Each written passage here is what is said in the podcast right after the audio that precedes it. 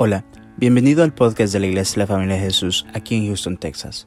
Si te gusta nuestro contenido, por favor déjanos un buen review y síguenos en las redes sociales.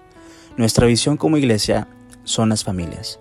Esperamos que este episodio sea de mucha bendición para tu vida. Somos tu familia. Serie Juan 16, 33. Dice, ¿lo leemos todos juntos? Amén.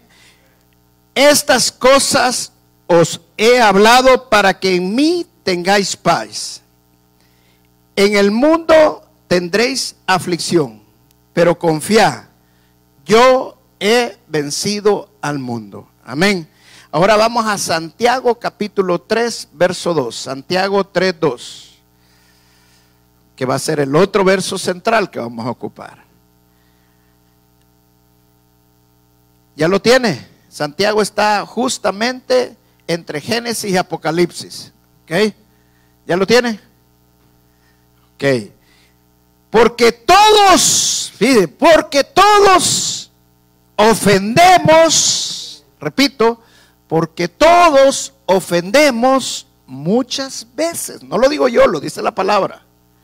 Si alguno no ofende en palabra, este es varón que perfecto, capaz también de refrenar todo el cuerpo. Santiago 3.2. Cierre sus ojos y vamos a orar.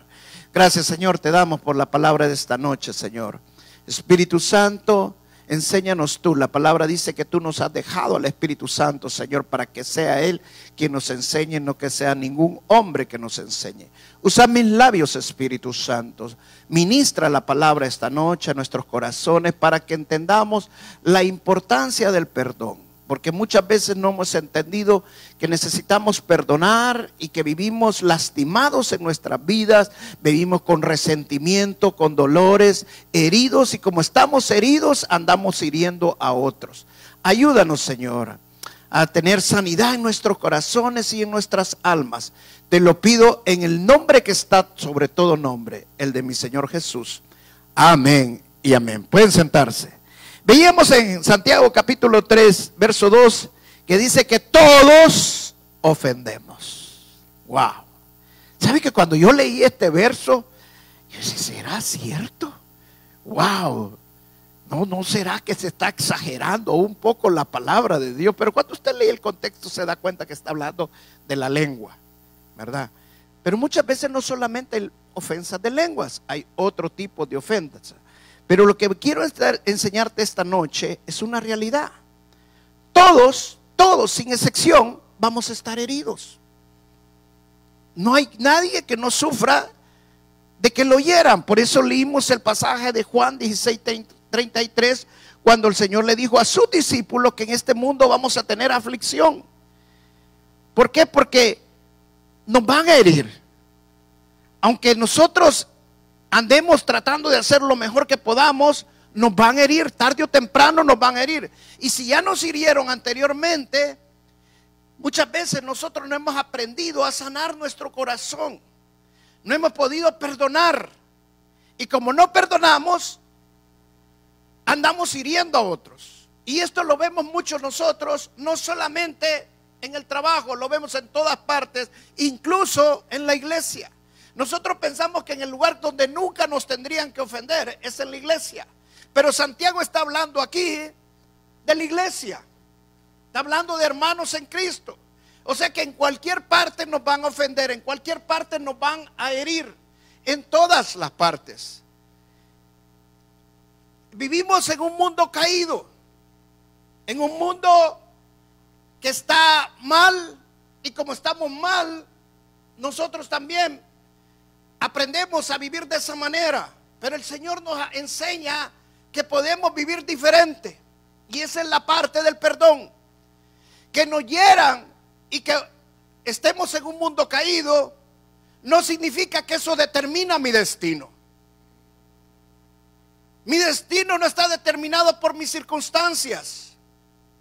Donde yo voy a llegar y donde Dios me ha señalado para que yo esté, no va a estar determinado por lo que me han hecho en el pasado o por lo que me hagan otros a mí. Escucha bien esto y que se te quede en tu mente. Nosotros no podemos controlar las actitudes ni las circunstancias de otros, pero sí podemos controlar la manera en que nosotros vamos a responder cuando nos hieran. Te lo voy a repetir una vez más. La clave en la vida, porque estamos en un mundo caído y todo el mundo nos ofende, todo el mundo nos va a decir en cualquier momento cosas que no queremos que nos digan, pero nos lo van a hacer. Nos van a insultar, nos van a maltratar, nos van a rechazar. No determina a dónde yo voy a llegar. Mis circunstancias jamás van a determinar mi punto de llegada. Mi punto de llegada está determinada por mi Dios Todopoderoso. Satanás quiere apartarme a donde Dios determinó que yo tengo que llegar.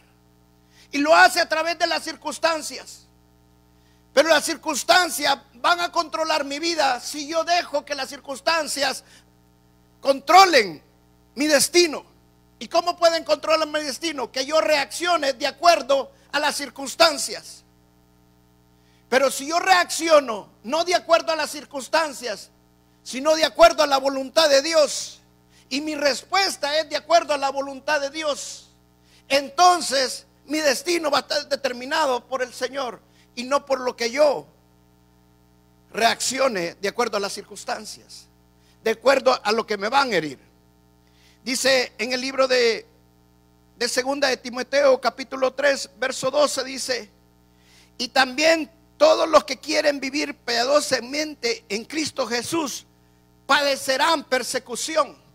Eso significa que incluso nosotros haciendo las cosas correctamente, nos van a ofender. Porque nosotros estemos haciendo las cosas correctas no significa que no vamos a sufrir. No significa que no nos van a herir.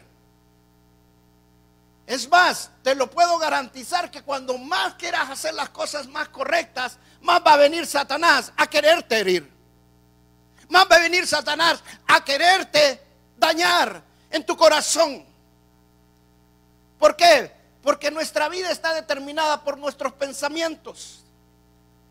Dice la palabra que así es como tu corazón, así vas a ser tú. Y nuestro corazón son nuestros pensamientos.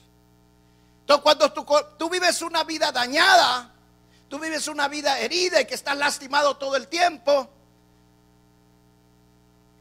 y no has podido sanar tu corazón, tú vas a herir a otros también. Hay un dicho que dice que el animal más peligroso de la selva es el animal que está herido. O sea, las personas que que más hieren a otros son aquellas personas que viven lastimados, que reaccionan por lo que les han hecho. Y como viven lastimados no pueden tener una relación, no pueden relacionarse en su matrimonio, no pueden relacionarse con los demás, no pueden relacionarse con sus hijos, porque viven lastimados y piensan que todo el mundo los quiere lastimar y seguir lastimando. Y cuando vivimos lastimados, queremos lastimar a otros porque es la manera que nos defendemos. Es la manera que creemos que así no nos van a lastimar más. Queremos poner un límite alrededor de nosotros. Y el límite que ponemos es queriendo lastimar a otros. Pero sin darnos cuenta, en lugar de lastimar más a otros, lo que nos estamos lastimando más somos nosotros mismos.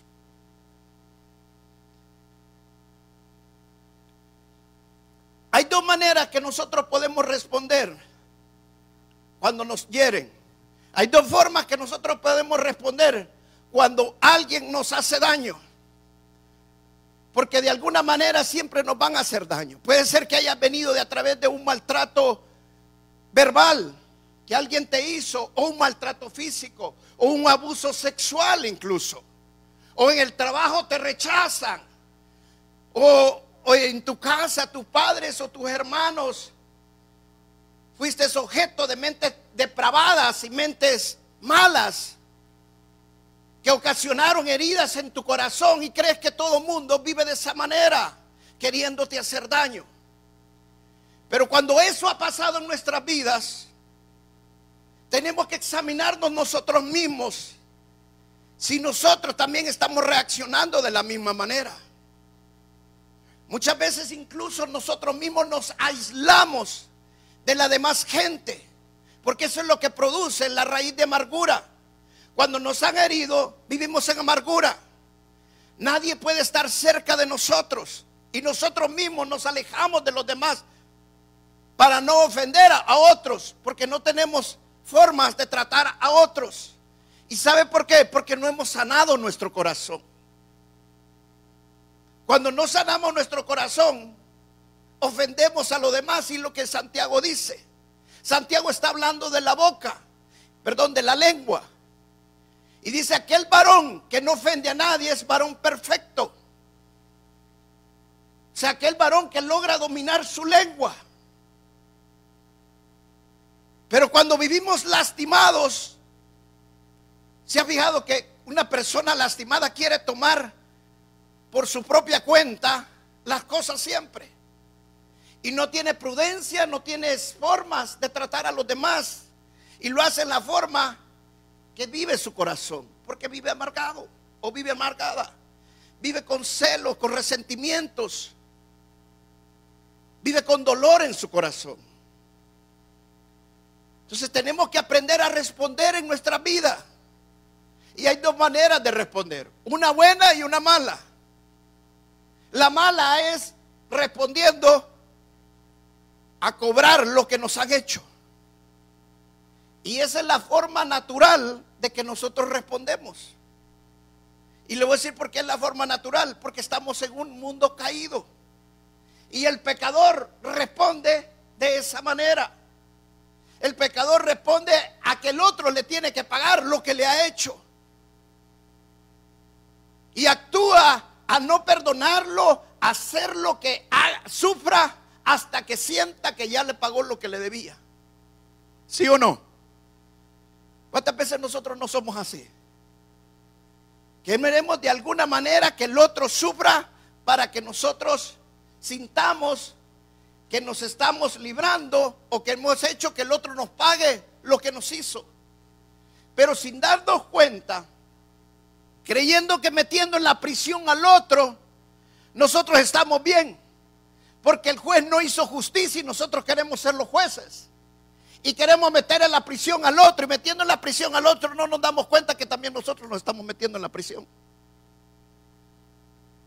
Leí una historia de una, de una hermana que contaba en su testimonio que ellas eran bien amigas de un sheriff en el condado donde estaban, en la ciudad donde estaban. Y un día con su amiga fueron a visitarlo porque sentían una gran amistad con este sheriff. Y estando allí, en la oficina del sheriff, ella tuvo que salir. Una de ellas tuvo que salir porque tenía un juego y se quedó la otra. Pero es que quedó tranquila porque eran amigos. Pero ya estando allí, las situaciones cambiaron, las miradas cambiaron y ella se sintió atacada. Y este hombre le dijo, si tú haces algo, dices algo de lo que va a pasar ahora, yo voy a encargarte de meterte en estas celdas que están aquí, en esta cárcel, el resto de tu vida. Y fue violada. Esta mujer con el tiempo era una niña, pero con el tiempo se casó y no podía tener una relación estable en su vida. Su matrimonio estaba a punto de desquebrajarse. Sus hijos eran un caos, su, su, familia. ¿Por qué? Porque tenía amargura en su corazón. Hasta que el Espíritu Santo le mostró que lo que necesitaba es perdonar. Y ella no había dicho nada de esto porque ella había vivido toda la vida con miedo de que le iban a meter a la cárcel de por vida. Hasta que ella se dio cuenta de que necesitaba perdonar porque lo que había hecho ella también era meter a la cárcel a este hombre en su corazón. Pero sin darse cuenta, ella estaba en una cárcel más adentro todavía. Y eso es lo que pasa cuando nosotros nos perdonamos. Porque en la cárcel más profunda, quien va a estar siempre son, somos los que no perdonamos. El otro posiblemente ni sufra nada, ni pasa nada. Y no le queremos dejar la justicia al Señor. Creemos que perdonando estamos perdiendo nuestro derecho a cobrarnos lo que nos debe. Sin saber que el que más daño nos estamos haciendo somos nosotros mismos. La segunda forma de responder cuando nos hieren es renunciando. Vamos al libro de Colosenses, capítulo 3, el verso 13. Dice Colosenses 3:13, soportándoos unos a otros y perdonándonos unos a otros. Si alguno tuviere queja contra otro, de la manera que Cristo os perdonó, así también hacedlo vosotros. ¿Sabe que este verso es un verso hermoso? Porque muchas veces nosotros pensamos que para nosotros va a ser imposible perdonar. Pero la palabra de Dios dice que si Cristo pudo perdonarnos a nosotros, nosotros también tenemos que perdonar a los demás. Y muchas veces cuando leemos este verso nos ponemos nosotros en un plan humanista. Y pensamos, pero es que yo no le he hecho nada a Dios. Yo no hice nada malo contra Dios. Hice una que otra cosita, pero no fue tan malo para lo que me hicieron a mí. Hermano, quiero decirte que Cristo vino a pagar por los pecados del mundo. Y nadie de nosotros sufrió lo que Cristo sufrió en la cruz del Calvario. Te voy a hacer una pregunta. ¿Alguna vez te metieron clavos? ¿Alguna vez te pusieron una corona de espinas en la cabeza? ¿Alguna vez te dieron latigazos en la espalda que te sacaban sangre y te quebraban fácil los huesos? ¿Te metieron alguna lanza en el costado? ¿Te escupieron más de alguna vez? ¿Te ridiculizaban más de alguna vez? O sea, lo que Cristo padeció no es nada para lo que nosotros pensamos que hemos padecido. Y muchas veces pensamos que no podemos perdonar porque todavía es más grande lo que hemos perdido. Y sabes que Dios perdió a su unigénito Hijo en la cruz del Calvario. Todos por, por ti y por mí. Entonces dice la palabra que si nosotros también tenemos que perdonar. Así como, como Cristo nos perdonó. Y mira lo que dice el Señor Jesús, lo dijo claramente en Marcos capítulo 11, verso 25. Marcos 11, 25 dice, y cuando estéis orando, perdonad. Esto lo vamos a saber más adelante, este verso en esta serie. Porque muchas veces no sabemos cómo perdonar, pero aquí dice, cuando estéis orando, perdonad. ¿Y sabe por qué dice que perdonemos? Porque muchas veces no podemos perdonar. Y no sabemos cómo perdonar. Pero el Espíritu Santo nos ayuda a perdonar. Dice, cuando estéis orando, perdonad si tenéis algo contra alguno, para que también vuestro Padre que está en los cielos os perdone a vosotros vuestras ofensas. Cuando dice si alguien tiene algo contra nosotros, la Biblia está hablando de cualquier cosa. O sea, no hay nada tan grande para que nosotros no podamos perdonar. De acuerdo a este verso, todo, todo se puede perdonar. No hay ofensa. Y ya lo vimos en Colosenses también. No hay límite para perdonar. El perdón no tiene límites. Somos nosotros los que ponemos el límite para perdonar. No se ha escuchado, hay veces personas que dicen, mire, lo voy a perdonar o la voy a perdonar, pero no ahorita. Cuando más tarde en perdonar, más difícil va a ser perdonar.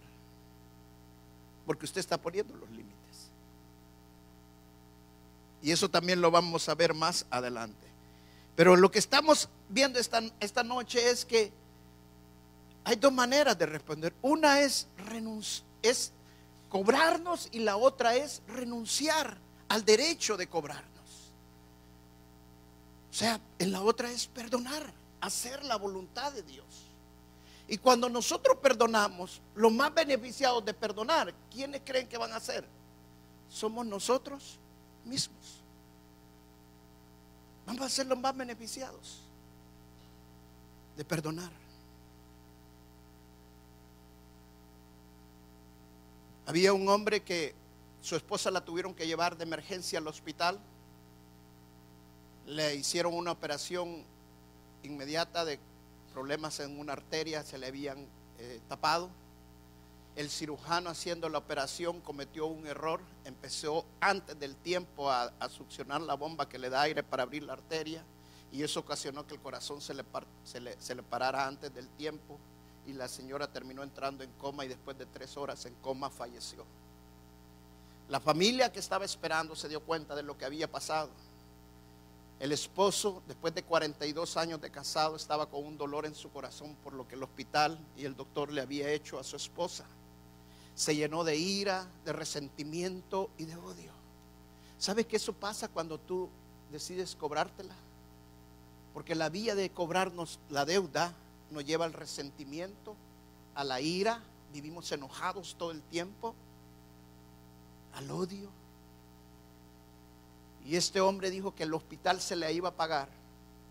Y quiso iba a demandar al hospital. Pero primero quería hablar con toda la directiva del hospital y el doctor que había hecho el error. Hicieron la reunión y esperaron que él llegara. En el camino que iba este hombre, empezó a pensar lo que Cristo había hecho por nosotros. Y empezó a acordarse de este verso hermoso que perdonáramos así como Cristo nos perdonó a nosotros. Cuando él llegó al hospital, todos estaban esperando que fuera lo peor, él les iba a decir lo peor. Y al nomás entrar donde estaban reunidos todos los directivos del hospital y el doctor, él se fue directamente donde estaba el doctor que había cometido el error. Y le dio la mano y le dijo, te perdono, porque si no te perdono, no puedo vivir el resto de mi vida con paz decido perdonarte. El doctor lloró en ese momento y se abrazaron y lloraron los dos juntos. ¿Sabe qué pasó esa tarde? Hubieron dos hombres libres. Dos hombres que no fueron a la prisión. Y el mayor error que nosotros pensamos y decimos muchas veces, bueno, pero voy a ir yo a la prisión, pero también el otro va a ir a la prisión. ¿Sabes que hay veces el otro ni siquiera se cuenta de edad que está en la prisión? Te lo voy a ilustrar de una mejor manera para que me entiendas lo que te voy a decir. Ven para acá, Will. Voy a usar aquí a mi concuño. Haz de cuenta y caso que este es un veneno. Y que yo, él me hizo algo a mí. Esta es una suposición, no es que me lo ha hecho. Pero él me hizo algo a mí. Entonces yo decido tomarme este veneno para que él se muera. Ahora, cuando yo hago y me tomo el veneno, ¿quién cree que se va a morir? Yo. Él no le va a pasar nada. ¿Sí o no? ¿Sabe que nosotros cuando no perdonamos es, es así de hermoso la ilustración que estoy usando? quien realmente se está tomando el veneno somos nosotros y no la otra persona. Pero nosotros pensamos que no perdonando le estamos haciendo daño al otro. Pero no nos damos cuenta que nos estamos tomando un veneno. Porque el no perdonar te va a terminar matando. El no perdonar te va a terminar dejando solo. Porque la gente no va a poder estar cerca de ti. El no perdonar va a deshacer tu matrimonio y tu familia. Ese veneno te va a ir matando poco a poco. Pero cuando tú decides perdonar, tú pones un antídoto que Jesús te lo ha dado y que te sana de cualquier veneno que tú hayas podido tomar. Dale toda la honra y la gloria al Señor. Gracias, Wilson. Y termino con esta historia. En el año 1977, los Rockets podían haber quedado campeón, como siempre, llegaron cerquita. Podían haber quedado campeón. Y había un jugador, que me cuesta el nombre de él, pero se llama Tom Jochovic. Este jugador era uno de los mejores del equipo. Y estaban jugando en Los Ángeles contra los Lakers. Y en el partido hubo un enfrentamiento entre dos de los jugadores. Y viene este jugador y cuando vio la pelea salió corriendo a ayudar. Pero había otro jugador de los Lakers que también salió a correr. Y cuando vio que venía Tom Jochovic y lo vio de rojo y él estaba detrás, él sabía que era el jugador contrario, se dio la vuelta y le pegó un puñetazo que lo noqueó. El otro venía de frente, ni cuenta se había dado